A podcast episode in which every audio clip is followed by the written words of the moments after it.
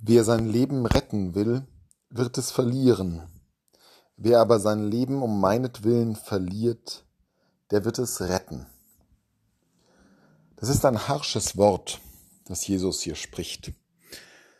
Ein Wort, das man nicht vorschnell wegdiskutieren und erklären sollte. Das Leben gewinnen zu wollen, führt einen auf den Holzweg.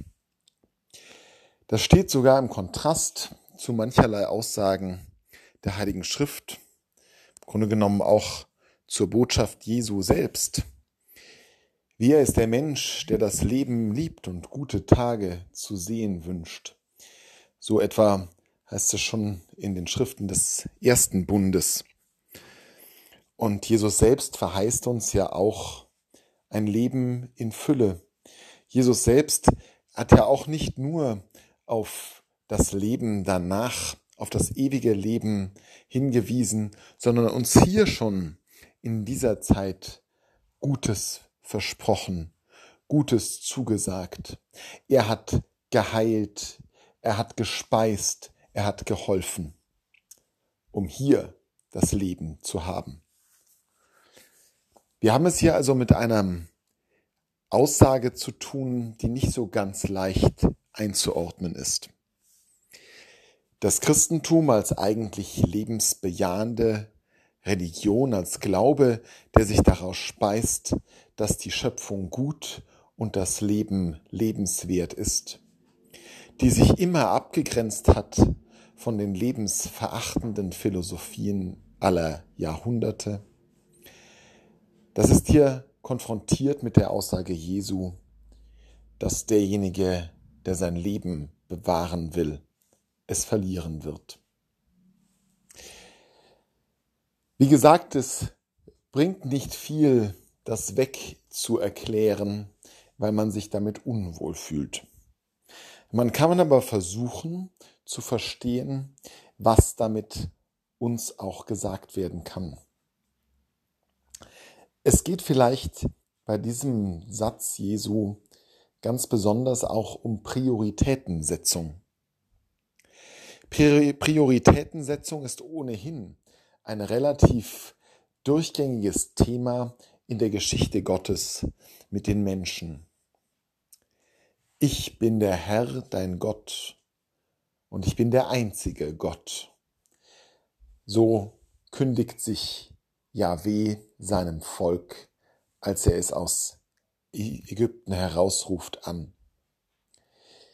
Auch Abraham wird gerufen, die Götter seiner Zeit und seines Alters zu verlassen und die Priorität ganz auf den zu setzen, der ihn hinausruft ins Unbekannte. Das ist eine ziemliche Wette. Und eine ähnliche Wette wie damals Abraham, der aus Ur herauszog, will auch Jesus von uns hervorlocken. Wer sein Leben um meinetwillen verliert, wer sich auf das unbekannte Abenteuer einlässt, der wird es retten. Prioritätensetzung hat auch Jesus selbst immer wieder angemahnt.